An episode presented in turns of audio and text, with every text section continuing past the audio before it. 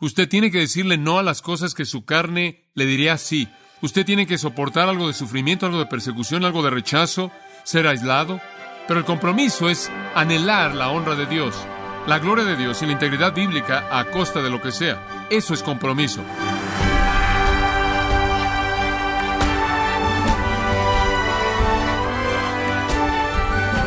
Le saluda su amigo Miguel Contreras, dando la bienvenida a esta edición de Gracia a vosotros con el pastor John MacArthur. Un pastor sabe reconocer la diferencia entre los corderos, las ovejas y los carneros. El pastor conoce su rebaño y se preocupa por cada una de ellas. Usando esta analogía, como debe ser el cuidado que un pastor tiene por su congregación.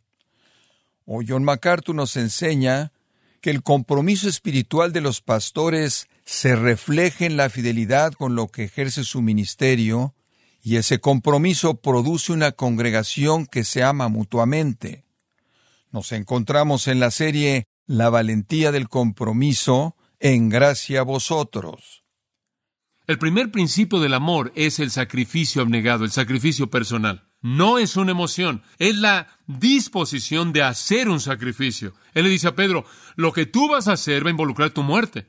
Ahora Pedro siempre había jurado que él podía enfrentar esto, y ahora él va a tener una oportunidad. Y creo que el Señor le dijo esto para darle confianza, porque él estaba tan convencido de su propio fracaso que cuando el Señor le dijo, vas a morir por mí, él probablemente pensó, oh, maravilloso, finalmente lo voy a hacer, y no voy a aventar la toalla al final. Entonces el Señor definió el amor en términos de sacrificio. Muy bien, Pedro, ¿me amas? ¿Muere por mí? Mientras tanto, él añade esto, el segundo principio de amor de obediencia. Observe el versículo 19. Cuando él había dicho esto, él le dijo que, sígueme. La primera característica de amar al Señor Jesucristo es el sacrificio personal. La segunda es obediencia. No es una emoción de lo que estamos hablando, es un principio. Es un principio. ¿Sabe una cosa? Es como el amor matrimonial. El amor matrimonial es más que una emoción. A usted se le manda amar a su esposa. A usted se le manda hacer eso. Ese es un principio de servir las necesidades de ella. Y lo mismo es en amar al Señor Jesucristo. Es su obediencia como también sacrificio personal. Ahora Pedro, claro, yo este, sígueme, y entonces, claro, el Señor se puso de pie caminó, y Pedro lo siguió. Simplemente lo interpretó de manera literal, caminando detrás de él. Versículo 20, Pedro se volteó. Ahora, él cometió su primer error. Digo, ni siquiera ha salido de la playa y él ya se está dando la media vuelta. Este hombre es incorregible, ¿no es cierto? Y el Señor, como puede ver, está exasperado con él. Pedro se voltea y ve al discípulo a quien Jesús amaba. ¿Quién es ese? Ese es Juan. A él siempre le encanta llamarse a sí mismo de esta manera. Él está tan contento por el hecho de que Jesús lo amaba. Nunca nadie le tuvo que decir a Juan que lo siguiera. Él estuvo ahí. Usted sabe, el que se acostó sobre su pecho ahí en la cena y dijo, Señor, ¿quién es el que te traiciona? Pedro viéndolo le dijo a Jesús, Señor, ¿y qué es lo que este hombre va a hacer? Ahora, como puede ver, él ni siquiera se ha salido de la arena y él está preocupado por Juan. Como puede ver, Jesús le dijo, Pedro, vas a morir. Y él voltea y dice, bueno, ¿qué hay acerca de él? Y usted simplemente puede ver al Señor decir, ah... Y me encanta la respuesta. El Señor dice, y si yo quiero que Él permanezca hasta que yo venga, entonces ¿qué? Tú sígueme. Si Él vive hasta el rapto, no te importa. Si Él tiene 2500 años de edad, no te importa. Y claro, ¿Sabe cuál fue el rumor que se circuló ahí en ese entonces en la iglesia? ¿Oyeron que Juan va a vivir hasta el rapto? Él no dijo eso. Él dijo, si esa es su voluntad, eso no te importa, no te incumbe. Claro, todo el mundo siempre entiende las cosas mal, pero como puede ver, él le está diciendo de manera enfática, usando el pronombre tú, sígueme tú a mí. Ahora, como puede ver, Jesús le ofreció a Pedro una manera de exhibir y demostrar su amor. Él no le dijo a Pedro, ¿me amas, Pedro? ¿Cómo te sientes? ¿Se siente bien dentro de ti amarme? ¿Te sientes así como con sentimientos de calidez y todo eso? No. Él le dice, ¿me amas, Pedro? Muere por mí. Y mientras tanto, ¿haz qué? Obedéceme. ¿Sabe usted cómo puede saber si ama al Señor Jesucristo? Si usted está dispuesto a hacer el sacrificio definitivo por su voluntad, y eso es algo diario. Cuando usted llega a una encrucijada de hacer lo que Él quiere o lo que usted quiere hacer, si usted está dispuesto a hacer el sacrificio y obedecerlo, usted lo ama. Como puede ver, Jesús nos ofrece una cruz. Y en ese día, estas personas sabían lo que eso era. Usted va a Mateo 10 y usted puede ir a Mateo 16 y encontrar ahí acerca de llevar la cruz, de tomar su cruz y seguirlo y todo eso. Esas personas sabían lo que eso significaba, porque Varus, el general romano, había apagado, había aplastado esa insurrección en Galilea Él había llenado los caminos de Galilea con cruces y estaban por todos lados y entonces esas personas sabían que los criminales siempre llevaban su propia cruz. Y entonces cuando Jesús dice, vas a cargar una cruz para mí, todo el mundo sabía lo que quiso decir. Significaba sacrificio. Jesús dijo, el amor paga un precio. La obediencia sacrificial no es una emoción, amados, es un principio de sacrificio. Escuche primera de Juan. Y creo que es importante que escuche esto, porque creo que esto nos da la indicación que estamos buscando. Primera de Juan 2.5. Todo el que guarda su palabra, esto es obedecer, la palabra guardar significa obedecer. Todo el que obedece su palabra, en él verdaderamente el amor de Dios ha sido perfeccionado. Como puede ver, amar a Dios, amar a Cristo es visible en la obediencia. Primera de Juan 2.5, esa es la esencia del amor. Obediencia, obediencia sacrificial. Entonces, amados, cuando usted dice que usted ama al Señor Jesucristo, cuando usted dice que ama al Señor Jesucristo, esa no es una emoción. Ahora, cuando usted tiene que mostrar esa obediencia sacrificial y cuando usted ejerce aquello que cumple con su voluntad en contra de la voluntad de usted, entonces usted lo está amando sin importar lo que usted siente en su interior. Simplemente regreso a mi propia experiencia. Puedo entrar a esa oficina y puedo decir voy a hacer esto porque sé que esto va a servir la voluntad del Señor Jesucristo. Y puedo rechinar mis dientes y estar ahí luchando a lo largo de un día de estudio intenso. Al final de ese día la única emoción que he sentido simplemente la disciplina de hacerlo, pero he amado al Señor Jesucristo en contra de mis propios deseos, ¿verdad? Porque he cumplido aquello que es su voluntad y he hecho el sacrificio para hacerlo. Ahora, mucha atención. Su amor hacia el Señor Jesucristo es definido como una obediencia contenta sacrificial. Vamos a dar un paso más hacia adelante. Hay una segunda área que el compromiso involucra, y eso es un compromiso con amar a los hermanos. Otra cosa que es muy elemental y una prioridad muy elevada en la palabra de Dios en el Nuevo Testamento es que no solo amamos al Señor Jesucristo, sino que nos amemos unos a otros. Eso es básico. Hay tantas escrituras acerca de esto que ni siquiera tenemos el tiempo de entrar a todas ellas, pero Primera de Pedro 1.22 es un comienzo viendo que habéis purificado vuestras almas al obedecer la verdad a través del Espíritu, para tener un amor no fingido de los hermanos, escuche, ámense unos a otros de corazón puro, fervientemente. La palabra ferviente en el griego es ectonase. Es una palabra médica de estirar un músculo. Estirar lo más que pueda para amar a esa persona que está allá afuera. Estire su amor. Ame a los hermanos fervientemente. Lo mismo en 1 Pedro 4.8 sobre todas estas cosas, tengan ectonase, amor ferviente entre vosotros mismos. Y sigue y sigue así. Versículo 14 en 1 Pedro 5. Saludaos unos a otros con ósculo santo, con un beso de amor.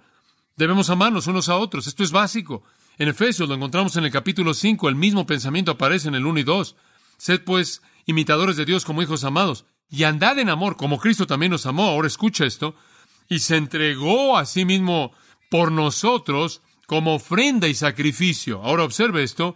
Deben amar como Cristo amó, quien se entregó a sí mismo como qué?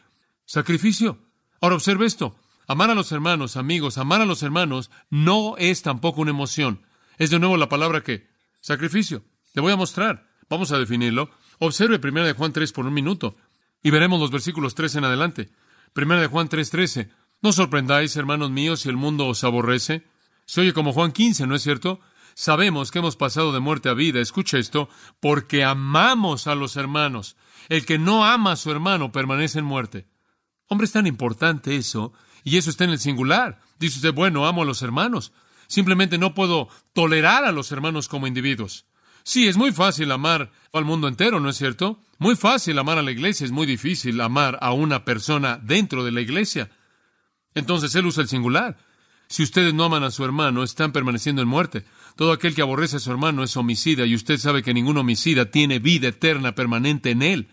Por esto conocemos el amor de Dios. Bueno, ¿cómo sé qué tipo de amor debemos tener?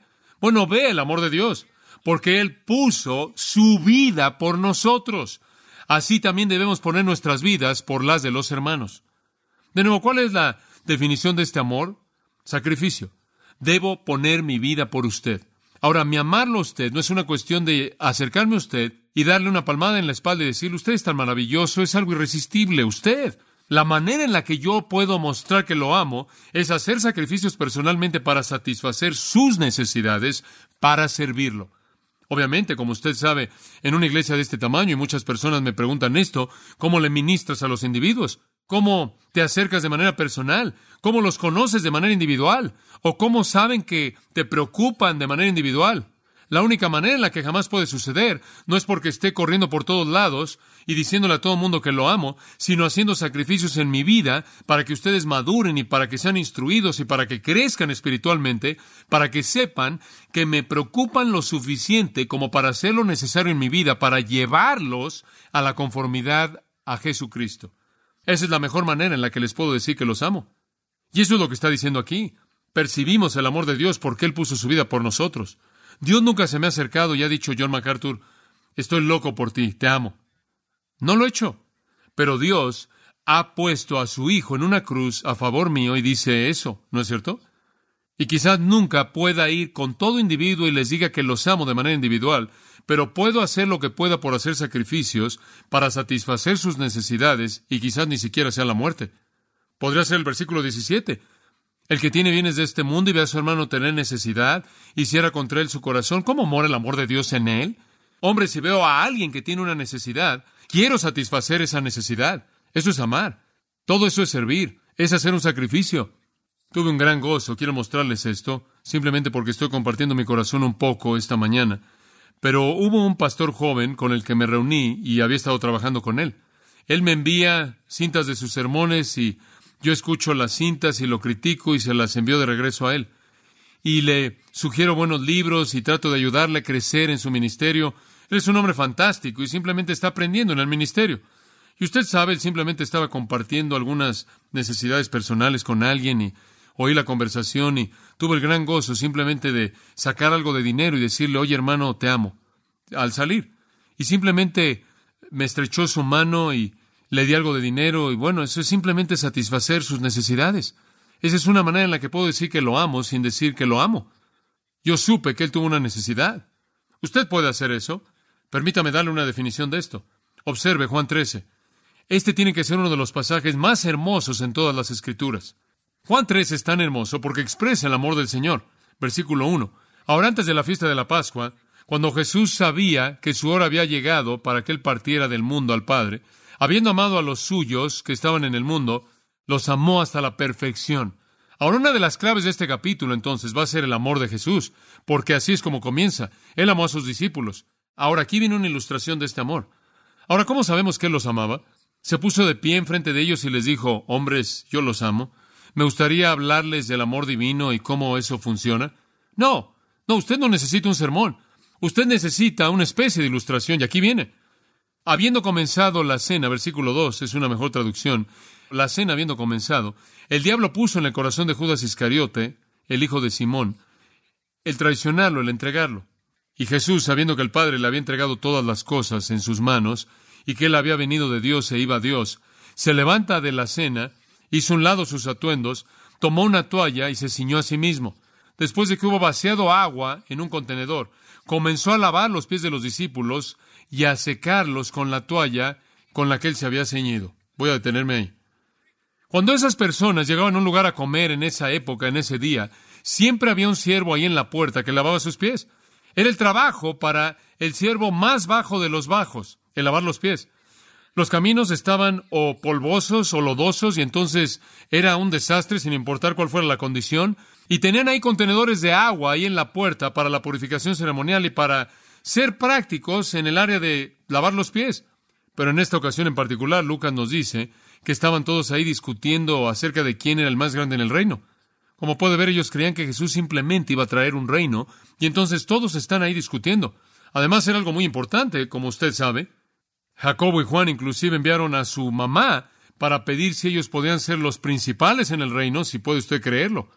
Pero de cualquier manera, todos estaban discutiendo ahí quién iba a ser el más grande en el reino con Jesús, y en un argumento como ese, nadie va a lavar pies, ¿verdad? Usted no quiere rebajarse a sí mismo. Entonces todos están discutiendo ahí por la superioridad y finalmente se sientan, ya comenzaron a comer y nadie había hecho eso. Entonces Jesús simplemente se puso de pie, se quitó su atuendo exterior, se amarró una toalla ahí a su cintura y comenzó a lavar sus pies. Bueno, él vino a Simón Pedro, claro, y naturalmente Pedro dijo, Señor, ¿estás lavando mis pies? Jesús le respondió y le dijo, lo que yo hago ahora no lo sabes, pero lo sabrás después. En otras palabras, él dijo, tú no entiendes mi humillación. Yo reconozco eso, Pedro. Tú no entiendes por qué es que el Mesías, el Señor de la Gloria, haría esto, pero es parte de la humillación.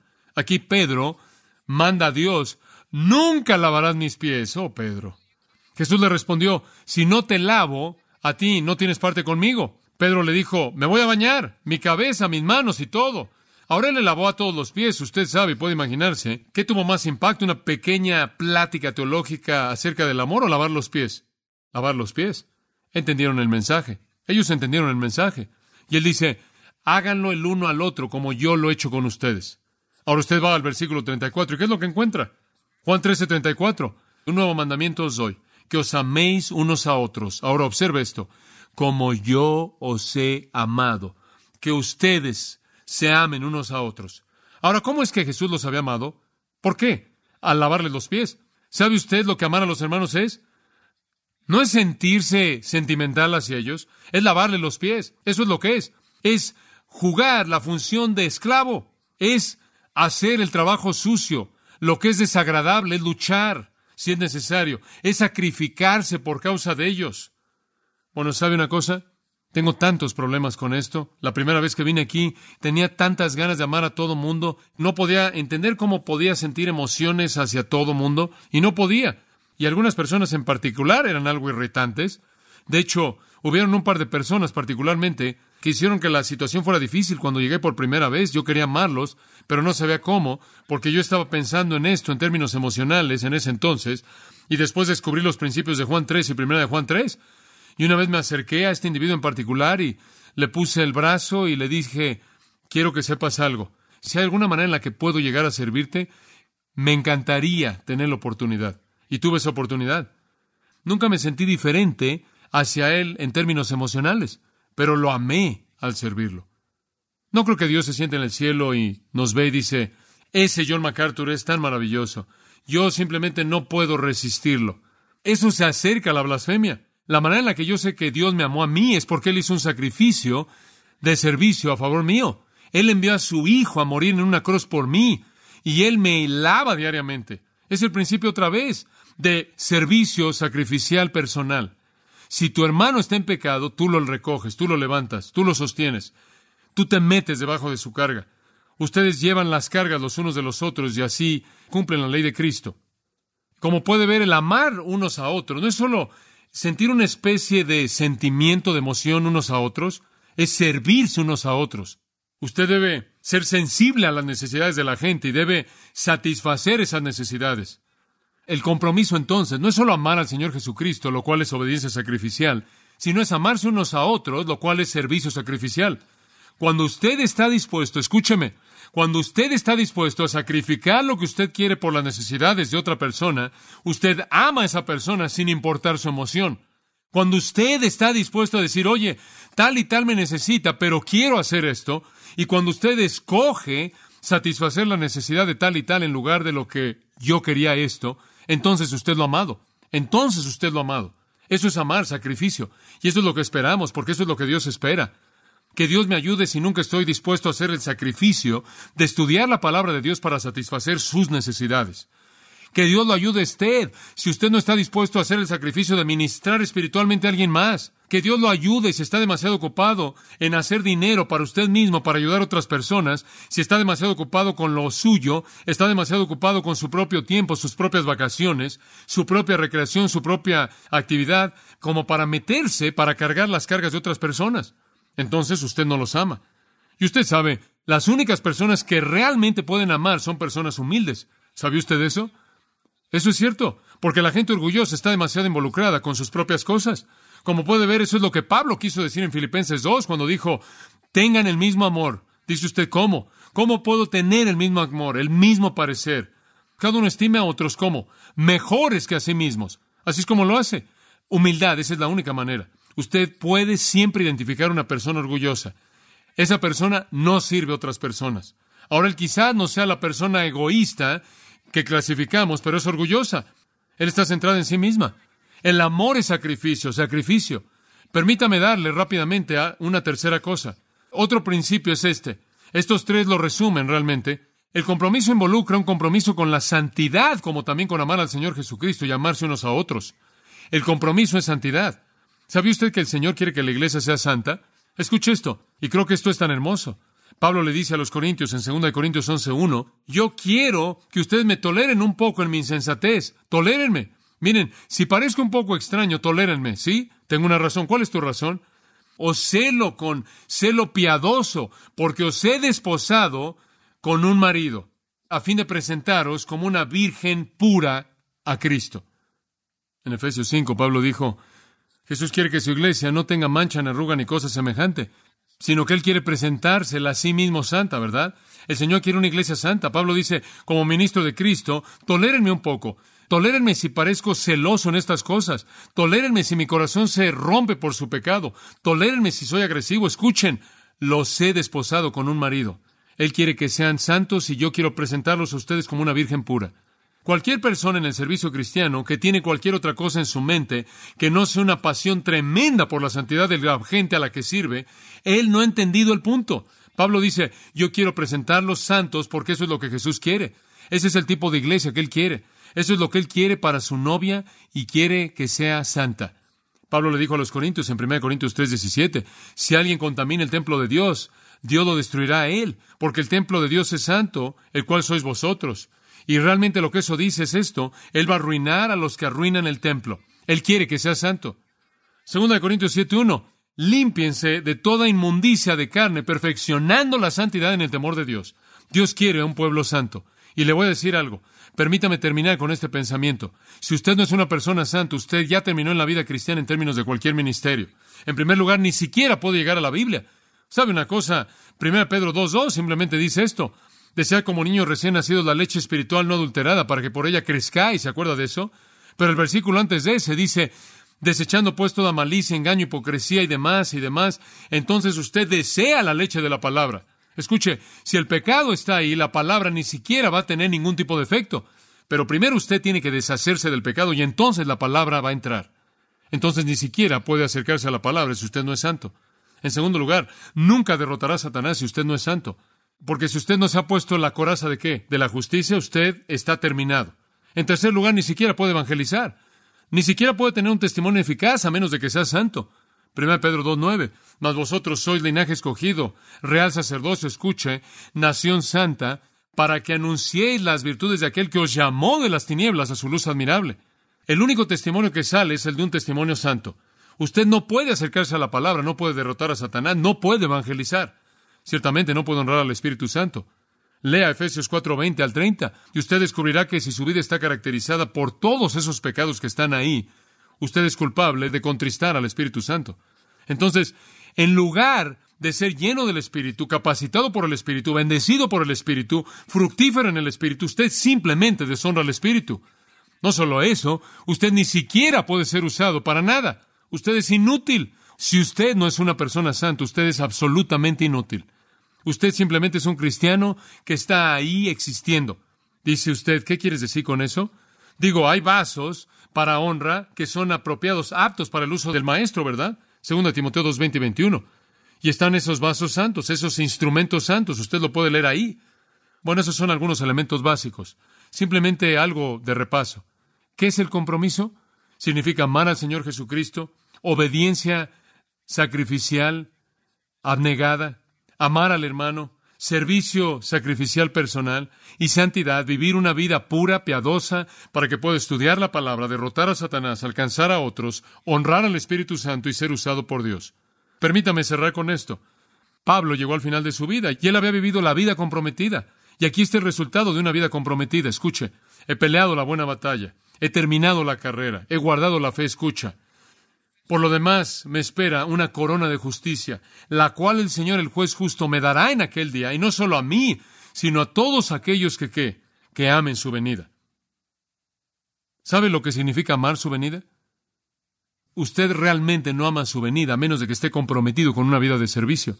Porque si su vida no es lo que debe ser, usted realmente no está muy preocupado porque Él regrese, porque Él va a probar sus obras. Amar su venida significa estar tan comprometido que está usted anhelando que Él regrese sabiendo que la recompensa le espera a usted. Oremos. Padre, gracias en esta mañana por darnos este tiempo juntos, por poder compartir juntos, por poder reconocer de nuevo a partir de la palabra de Dios principios que son básicos, principios que cambian la vida. Padre, inclusive nosotros como cristianos, inclusive habiendo ya confesado amarte, que sea una realidad prácticamente diariamente, que esto de hecho es exactamente lo que otros están diciendo, que te amamos, que amamos a los hermanos, que las vidas son santas, que no solo es el testimonio de nuestros labios, sino el testimonio de todos los que nos ven, que tú seas honrado en nuestras vidas. Oramos en el nombre de Cristo. Amén.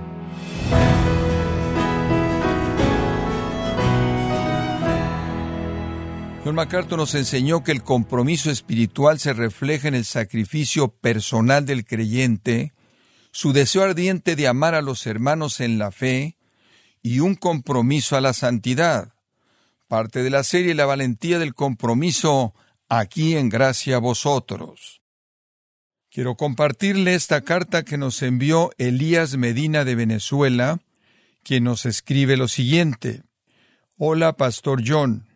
Dios bendiga su vida grandemente. Su mensaje referente a Isaías capítulo 6 cambió mi vida completamente.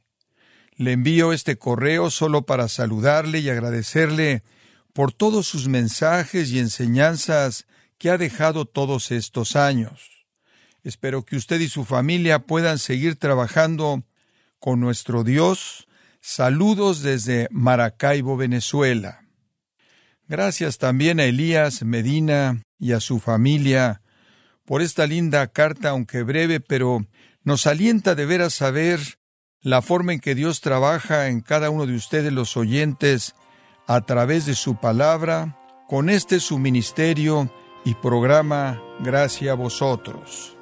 Si tiene alguna pregunta o desea conocer más de nuestro ministerio, como son todos los libros del pastor John MacArthur en español, o los sermones en CD que también usted puede adquirir, escríbanos y por favor mencione la estación de radio por medio de la cual usted nos escucha en gracia a vosotros. Es importante conocer no solo el país y ciudad de donde usted nos escucha, sino también la radio. Para quienes contactan nuestro ministerio por primera vez, pueden solicitar una copia del mensaje de promoción sin costo alguno, un mensaje por oyente, únicamente. Si usted vive en los Estados Unidos o Puerto Rico, escríbanos a Gracia Vosotros, P.O. Box 4000, Panorama City, California 91412. O puede escribirnos a través del siguiente correo electrónico radio arroba esto ha sido todo y en nombre de John MacArthur y del personal de este organismo, queremos darle las gracias por su tiempo y sintonía, invitándole para que nos acompañe en la próxima edición y juntos desatar la verdad de Dios un versículo a la vez, aquí en Gracia a Vosotros.